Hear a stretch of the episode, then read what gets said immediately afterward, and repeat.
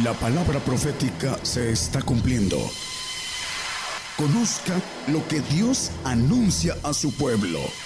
Bienvenidos a su programa, Gigantes de la Fe. Gigantes de la Fe. Buenos días hermanos, buenos días a todos que nos escuchan en las radios y nos ven por las televisiones en otros lugares, otros países. Eh, Dios les bendiga a los que trabajan en, en las radios y televisoras, todos ellos, desde el más pequeño hasta los directores y dueños de las empresas que tienen la bendición de llevar el Evangelio a todo el mundo para que se cumpla la palabra que sería predicado en todo el mundo y luego vendrá el fin. Vamos a tocar un tema que se llama potestad, la palabra potestad.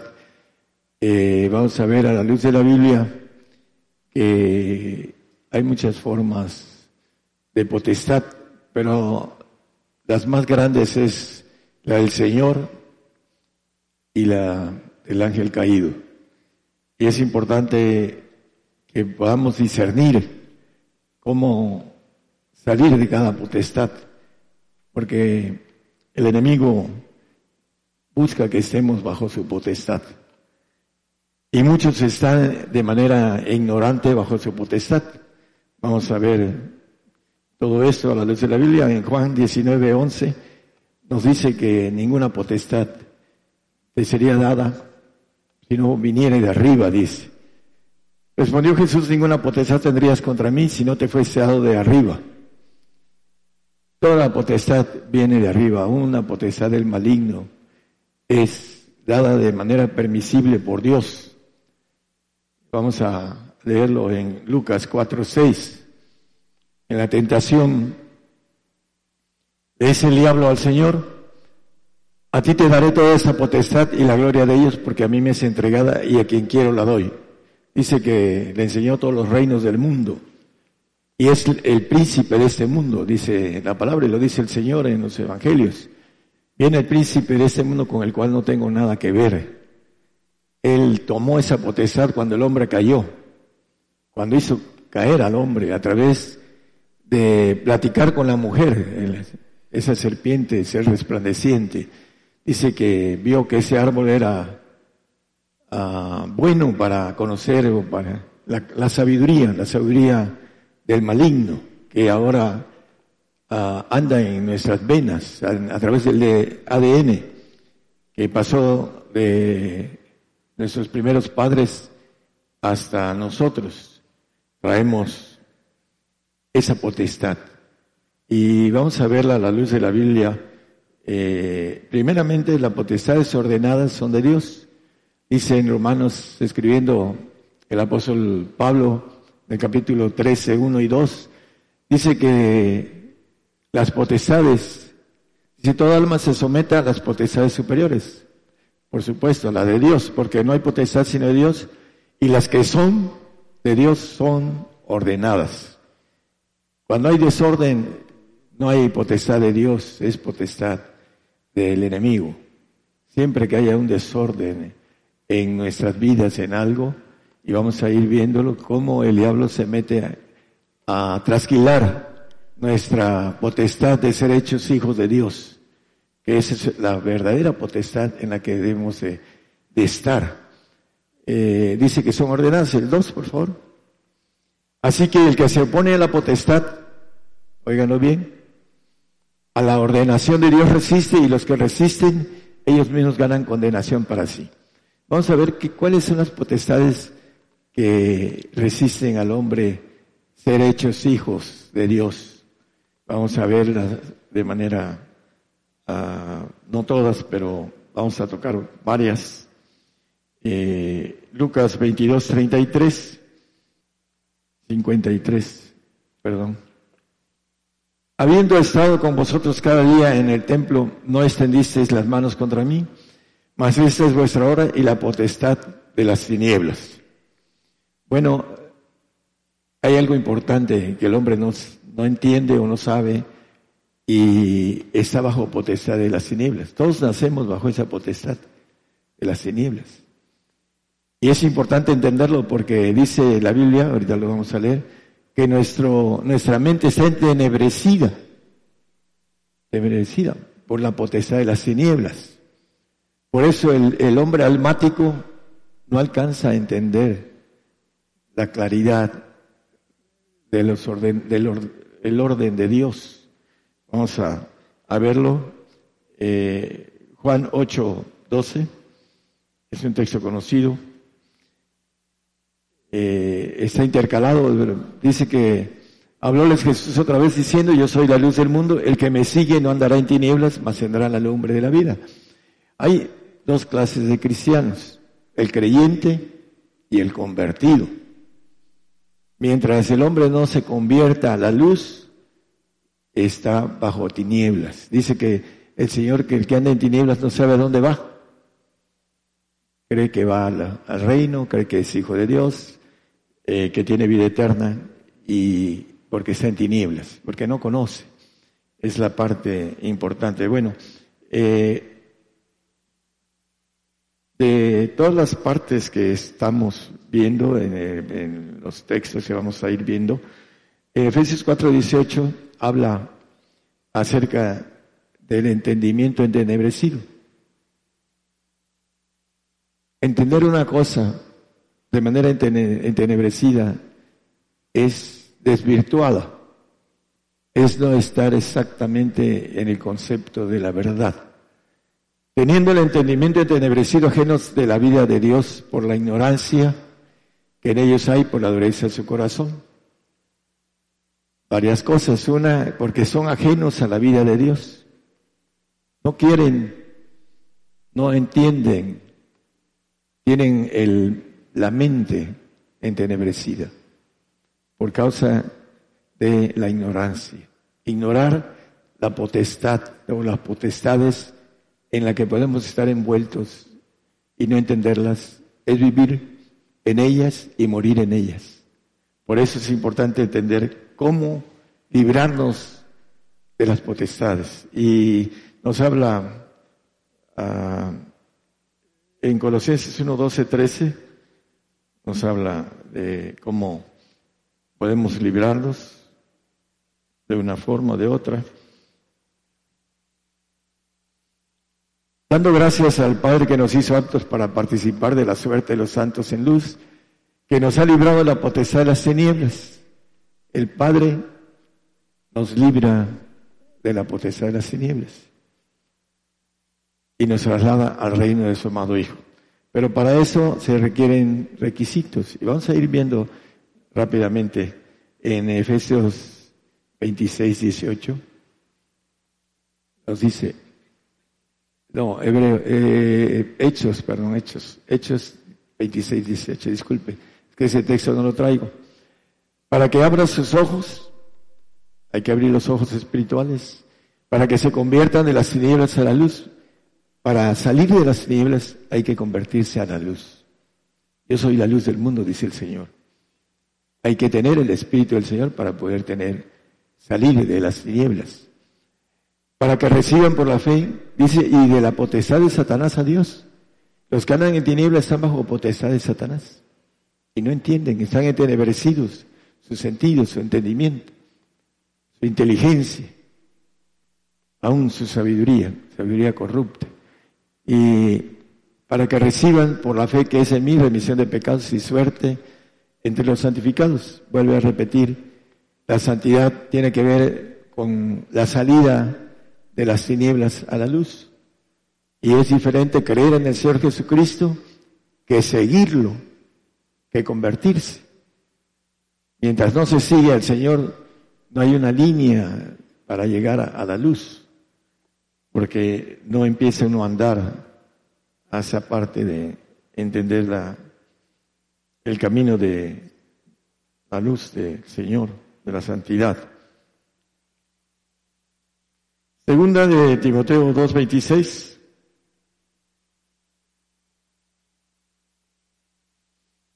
Y se zafen del lazo del diablo en el que están cautivos a voluntad de él. tienen entenebrecidos los sentidos y están a voluntad del diablo. Lo crean o no lo crean, el hombre que no se convierte, que no sigue la luz, que no recibe el Espíritu del Señor por dignidad, debemos de ser dignos del Señor para tener el Espíritu del Señor, creer en el Espíritu del Señor y, y tenerlo, alcanzarlo a través de los requisitos que nos dice la palabra. Si no, estamos cautivos en esa voluntad del diablo. Hay eh, en la parte de lo que es la parábola del sembrador, en Mateo 19, 21 y 22, nos dice también un punto en el cual el diablo maneja esa parte. Dice Jesús, si quieres ser perfecto, es Mateo 19, 21, permítame. 13, 21, perdón, y 22 de la parábola, el sembrador es 13, disculpe. Dice, mas no tiene raíz en sí, antes es temporal, que venida la aflicción o la persecución por la palabra los ofende. No tienen raíz. Muchos hermanos en Cristo predican el arrebato y le quitan la parte de la raíz de la aflicción. Cuando viene la aflicción, se van. ¿Cuánta apostasía viene, hermanos? Por no tener raíz, por no estar arraigados en el amor del Señor, dice el 3.17 de Efesios, que debemos estar con raíces en el amor de Cristo. Mas no tiene raíz en sí, antes es temporal. Perdón, que habite Cristo por la fe en vuestros corazones para que arraigados y fundados en amor podáis comprender eh, la grandeza de todo lo que Él nos ofrece pero aquí dice arraigados, con raíces, con fundamento, para que cuando venga la aflicción no se vayan, no se escandalicen. El 13:22, hermano.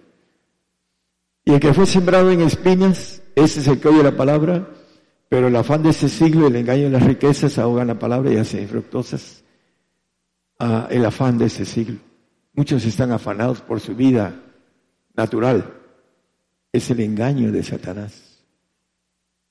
El afán de este siglo, de las cosas que podemos adquirir y vivir de manera agradable. El engaño de las riquezas. Él es el padre de la mentira y del engaño. Y a través de eso siguen teniendo al hombre en la potestad de las tinieblas. Hay muchos que ni siquiera llegan a creer, están condenados porque son ateos. Vamos a ver algo también que no les va a gustar a la mitad de los que están aquí y de los que nos escuchan. Jeremías 3:20. Mas como la esposa quiebra la fe de su compañero, así prevaricases contra mí, o oh casi Israel, dice Jehová. Pero la parte importante, la esposa quiebra la fe del compañero. ¿Por qué? ¿Por qué la mujer quiebra la fe del compañero? Porque en ella, primeramente, dice la Biblia que se ha envuelto en transgresión. Por ella vino el pecado. Se lo pasó al marido, al mandilón de Adán. La mujer que me diste me dio de comer. Comer, la voluntad, voluntad del diablo. El Señor dice, eh, mi comida es que haga la voluntad de mi Padre que me envió. Comió de la voluntad, de la ciencia, del mal, y pasó a todos nosotros el pecado, la corrupción, la maldad. En eso está envuelta la mujer. Y precisamente por eso la mujer es más sabia que el hombre en, en la cuestión de maldad. Es primera, después fue el hombre. Pero ella tiene esa potestad de sabiduría maligna, de cómo tener al hombre subyugado a voluntad de él, por supuesto que a voluntad del diablo. Por eso la mujer no debe ser cabeza del hogar ni cabeza del varón, solo que no tenga varón, su cabeza es Cristo. Pero dice la palabra en Génesis 3:16 para que veamos que es una ley, una potestad, porque la potestad quiere decir autoridad, poder, es lo que quiere decir eh, la cuestión de potestad. Aquí dice, a la mujer dijo, multiplicaré en gran manera tus dolores y tus preñeces, con dolor parirás los hijos y a tu marido será tu deseo, y él se enseñorará de ti, él. Tendrá señorío sobre ti. ¿Y qué pasa hoy en día? La mujer está peleando qué cosa? La igualdad de derechos. Porque el diablo está ahí, metido. La igualdad de géneros, de autoridad, de muchas cosas. Es lo que está ah, peleando, hablando de la educación de los hijos, que le corresponde a la mujer, ¿qué está sucediendo ahora con los hijos? Si me pegas, te demando y te meto a la cárcel. Le dicen a los padres. Está cambiando todo. ¿Por qué? Porque el diablo está en sus últimos tiempos. Dice que viene con todo el odio hacia nosotros. Y una de las maneras de engañar al hombre y estar bajo potestad de él es la mujer. Y muchos tienen un velo sobre eso, hermanos. Muchos tienen un velo. Es importantísimo entender que uno es cabeza, que tiene uno que enseñorearse de la mujer. Así lo dice la palabra, no sé si lo digan otras, pero ahí dice, Él se enseñoreará de ti. Y nos lo dice en 1 Corintios 11.3 hablando de las cuestiones ordenadas de parte de Dios, todo lo que está desordenado, en donde la mujer es cabeza y maldición, y a tarde o temprano les va a llegar la maldición a los esposos donde la cabeza es la mujer. Mas quiero que sepáis que Cristo es la cabeza de todo varón, y el varón es la cabeza de la mujer, y Dios la cabeza de Cristo. Esa es la ley de Dios. Cuando desvirtuamos la potestad, autoridad que Dios da, estamos entrando en la otra, en la caída, en la que es desordenada. La mujer tiene esa tendencia, porque dice, eh, hablando de el deseo será sobre tu marido, el deseo de de tener autoridad sobre ella. Es maldición. Tarde o temprano se cumple la maldición. Nosotros hemos vivido muchas cosas con hermanos que empiezan a querer zafarse de la dama, pero luego, véngase para acá y vuelven al redil de la dama. ¿Por qué? Porque no quieren quedarse sin dama, posiblemente la pierda. Son cobardes como varones son cobardes, porque podían jalar a la dama, porque la dama muchas veces no se quiere quedar sola, no quiere divorciarse, no quiere pasar por vergüenzas, pero además sabe que le conviene sujetarse. Pero como el varón es el que se sujeta, pues la, la dama se conforma con tenerlo bajo su autoridad. Lo vemos y lo vemos y lo vemos en todos lados. Hay pastores que aparentemente son muy nobles, pero están bajo cobertura de mujer. Lo veo en donde vamos a otros lugares. Mi reina, de que tú digas y lo que sea, etcétera, etcétera. Eso es parte de lo que hace Satanás, hermanos. Desvirtuar lo que Dios ha dado como orden. El varón es cabeza de la mujer no la mujer cabeza del varón. Y a la larga, cuando vengan las cosas y venga el enemigo con toda su fuerza, muchos matrimonios que aquí conozco van a tener problemas graves de maldición. Tienen maldición sobre esa parte que no alcanzan a corregir los varones porque tienen miedo. No tienen capacidad de ir allá a 150 millas y echárselos a los tiburones blancos, a las mujeres, porque ya se desaparece y se acabó la autoridad. Bueno, es una broma que no está lejos de, de ser este, una buena salida. bueno, otra potestad, Isaías 58.3, que esa otra potestad que es el yo. El yo normalmente el hombre orgulloso no tiene como el eh, es un pensamiento argentino porque los argentinos tienen es todos somos de todos los países no pero tienen fama de ser vanidosos, orgullosos y todo lo que termina en osos.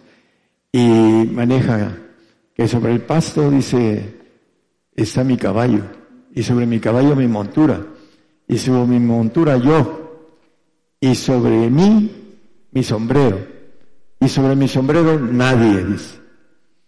Así es parte del, del pensamiento argentino. Hasta mismo, este, eh, el jefe del Vaticano dijo algo con relación a esto. Pero lo importante es que el yo, a veces el varón es fuerte y domina a su mujer, porque es proveedor, porque, etcétera. Pero su yo, nadie lo domina, nadie, ni el Señor, ni el diablo, es mi yo. Vamos a Isaías 58, 13. Si me trajeres del sábado tu pie de hacer tu voluntad en mi día santo, etc. La voluntad de uno. A mí nadie me va a decir lo que yo tengo que hacer. Ni aunque me lo diga con la Biblia, me han dicho algunos hasta pastores. ¿Por qué? Porque su yo está por encima del yo de Dios, que quiere que hagamos su voluntad. Lucas 22, 42, diciendo, Padre, si quieres, pase ese vaso de mí, empero no se haga mi voluntad, sino la tuya, el Señor, haciendo la voluntad del Padre. Ese es el ejemplo del Señor y, y es lo que quiere que nosotros hagamos. También lo dice en Juan 4:34, mi comida es que haga la voluntad de mi Padre del que me envió y que acabe su obra. La comida, la voluntad. Todos los días comemos naturalmente, comida natural. Todos los días debemos de comer la comida del Padre. Todos los días. Para ir creciendo espiritualmente. Para que cuando estemos maduros, como dice el apóstol, cuando era niño pensaba como niño, hablaba como niño, pero cuando fui hombre, el cristiano debe ser hombre espiritual. Comer todos los días la comida, la voluntad del Padre. Esa potestad que necesitamos, hermanos, comer todos los días para ser hechos hijos de Dios. Juan 1.12 nos dice, hablando de la potestad que debemos de tomar. Esa potestad. Mas a todos los que recibieron Dios potestad de ser hechos hijos de Dios. A todos los que recibieron, recibieron de manera venciendo todas las potestades, la potestad de las tinieblas, salir de las tinieblas a la luz y de la luz al Padre, para que podamos ser hechos hijos de Dios. Esa es la potestad que debemos estar bajo la voluntad del Padre. Porque todas las potestades son ordenadas las que son de Dios. Y si nosotros desordenamos lo que Él ha dictado como parte de leyes, dice que ganamos, si resistimos esas potestades de Dios, ganamos condenación. El hombre que resiste la orden que es cabeza, tú eres cabeza de hogar. Y no lo eres, estás ganando condenación para ti mismo. Óiganlo bien, aquellos varones que se ven como si fueran machos alfas, como dicen aquí entre broma, pero son corderitos delante de sus mujeres. La potestad de ser hechos hijos. Dice el 21.7 de Apocalipsis,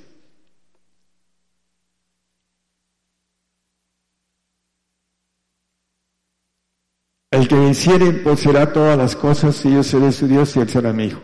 El vencedor de todas las cosas. Hay que vencer el, al mundo. Vamos al 5.4 de primera de Juan. Porque todo aquello que es nacido de Dios vence al mundo. Y esa es la victoria que vence al mundo, nuestra fe. Hay que vencer al mundo. Dice que el engaño de, del mundo, hablando de, vamos a un texto ahí en el 2 de Juan, no lo traigo aquí, pero vamos a, es Juan 2, creo que versículo 15, hermano, por favor. No me dice al mundo, el cristiano que anda en oscuridad, que está bajo potestad de tinieblas, ama al mundo y las cosas que están en el mundo. A veces se casan con una mujer del mundo que no quiere salir del mundo, de las tinieblas, y lo arrastra a andar en las tinieblas. Ese es un problema. Que no tiene fuerza el varón a dedicarse completamente a Dios para jalar a la dama. No lo hace porque no tiene ese deseo. Y es mejor hacer más fácil adaptarse a la dama, al mundo. Si alguno ama al mundo, el amor del Padre nace en él. No tenemos esa potestad, ese derecho, esa autoridad, ese poder de ser hechos hijos de Dios si amamos al mundo. El santo tiene un pie en el mundo y un pie en el Señor porque no se entrega de manera total al Padre, no hace la voluntad del Padre. Por eso tiene un pie, ama al mundo y ama al Señor, pero ahí está navegando en dos aguas. A mí que me lleve la marea, dice por ahí, chiste. Así el, el santo está en esa, ese parteaguas. Es importante que nosotros podamos hacer a un lado el engaño de este mundo. No son del mundo, dice, dice a sus discípulos, rogando por ellos. No son del mundo, como tampoco yo soy del mundo. Ellos, los que quedaron, los once, no eran del mundo. ¿Por qué? Porque siguieron al Señor, dieron todo. Y Él ruega por ellos y les dice, ellos, Padre, no son del mundo los que han dado, han hecho tu voluntad. Son los que no son del mundo. Es importante que nosotros entendamos que el amor del Padre no está en el que ama al mundo. Lo dice la Biblia, no lo digo yo. Y por último, en el 2, ah, ahí en 1 Juan, creo que es 2, 13, 14, maneja a los que han vencido al maligno. Os escribo a vosotros, dice, padres, porque habéis conocido aquel que es desde el principio. Os escribo a vosotros, mancebos, porque habéis vencido al maligno.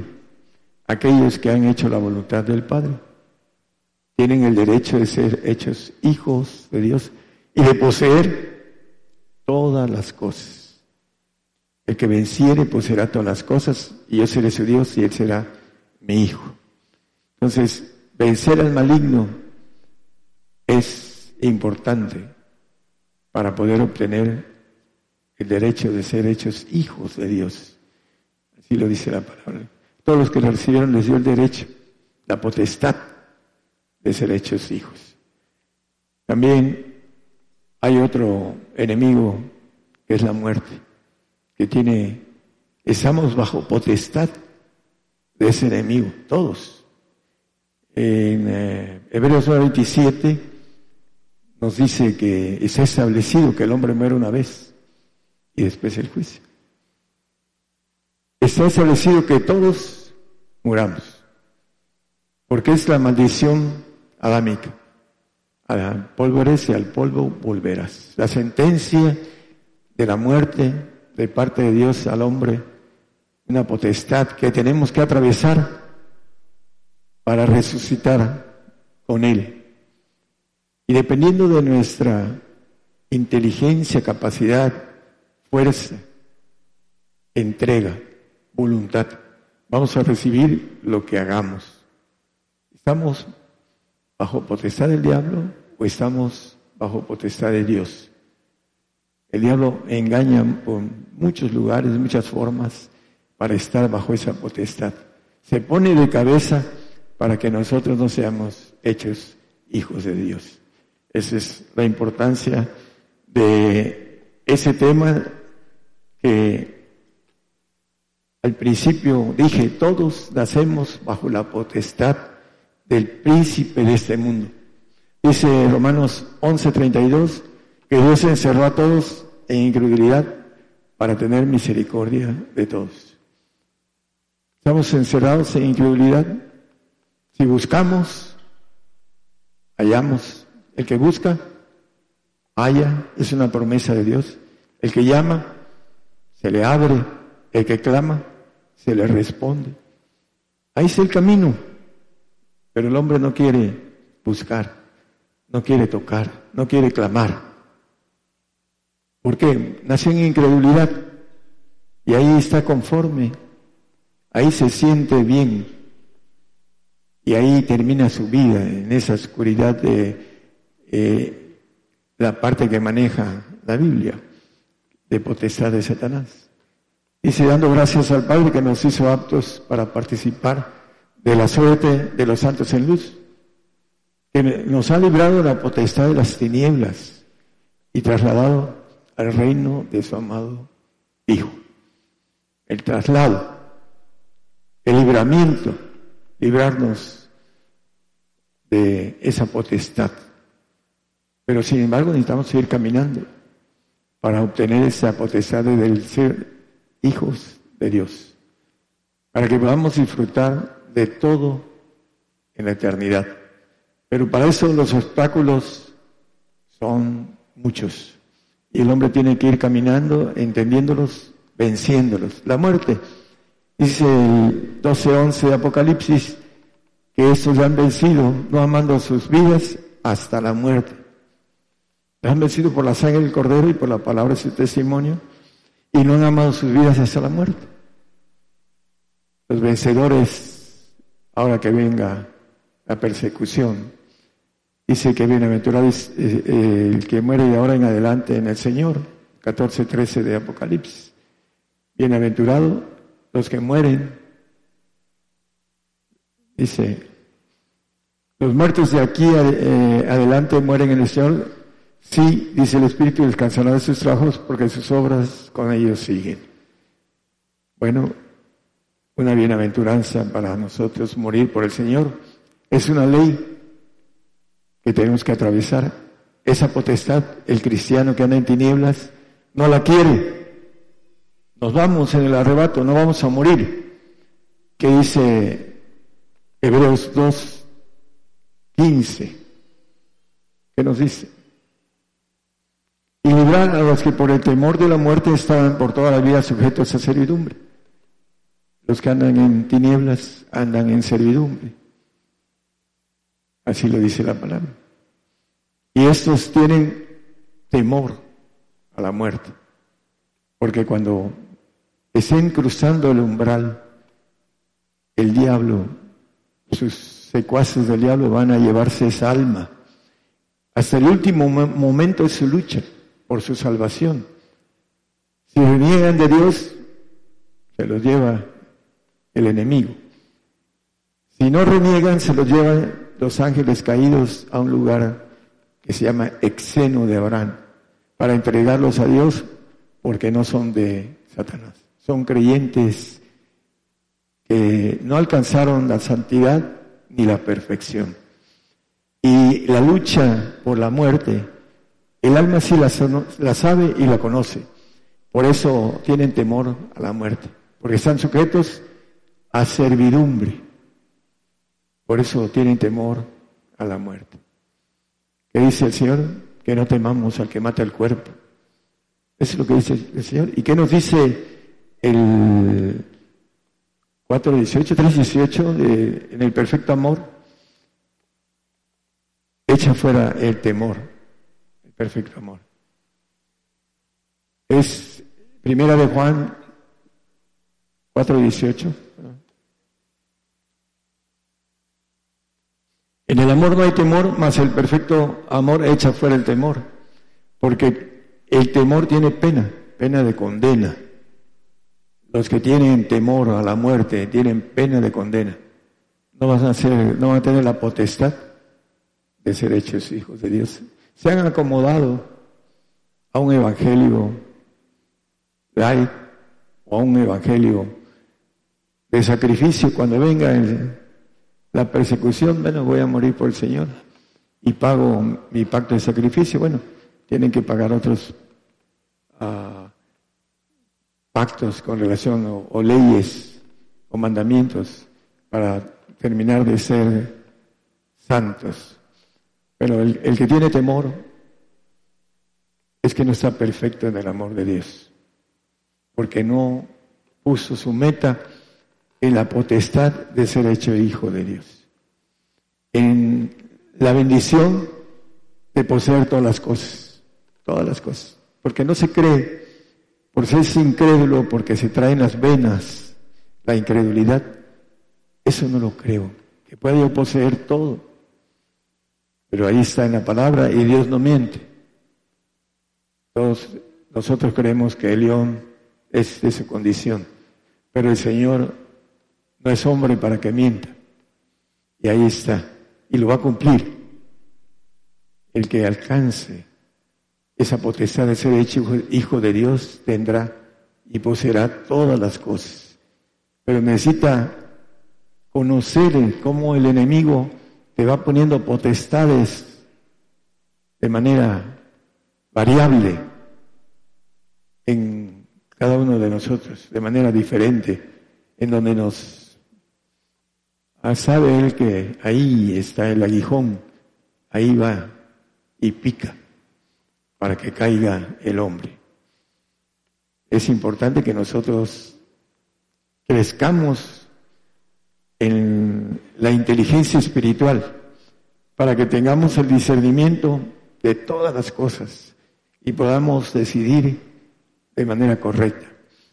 El apóstol Pablo escribiendo a los Gálatas les dice, me he hecho vuestro enemigo por decirles la verdad. ¿Cuántos de aquí nos han hecho un lado por decirles la verdad, por quererlos que ellos también alcancen la bendición? Nos hacen un lado porque la mujer le habla al oído y le hacen caso a la dama. La dama que está envuelta en transgresión, le hacen caso. Y nosotros que tenemos la bendición de ser, uh, tener la, la palabra es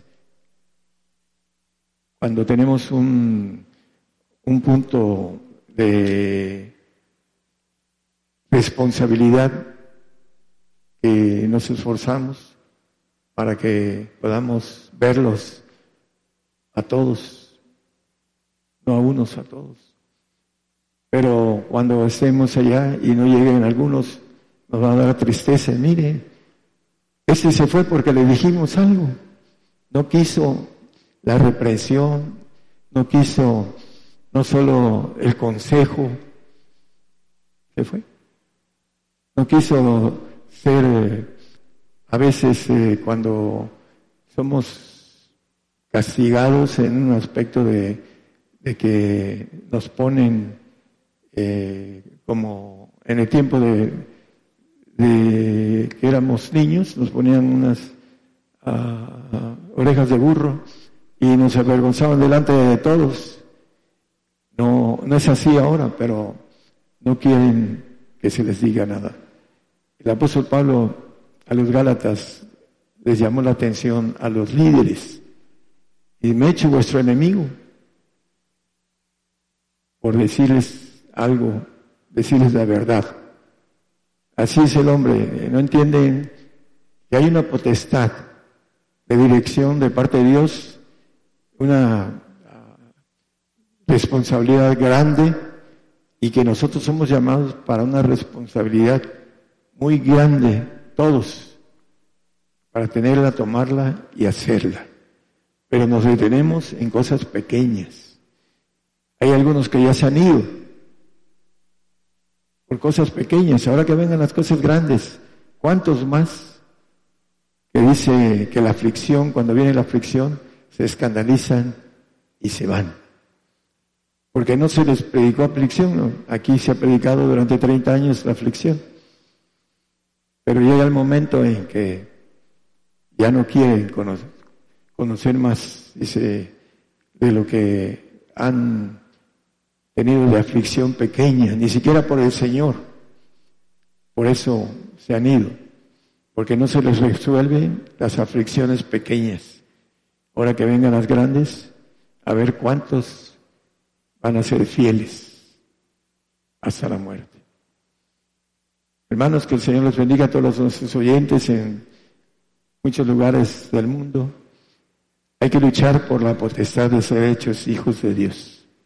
Entender las artimañas del diablo y quitarse de encima sus mentiras, sus engaños, todo lo que nos trata de poner para tropezar. Que el Señor les bendiga a todos. Y gracias. Por el día de hoy hemos conocido más de la palabra profética más permanente que alumbra como una antorcha en un lugar oscuro hasta que el día esclarezca y el lucero de la mañana salga en vuestros corazones. Esta ha sido una producción especial de Gigantes de la Fe.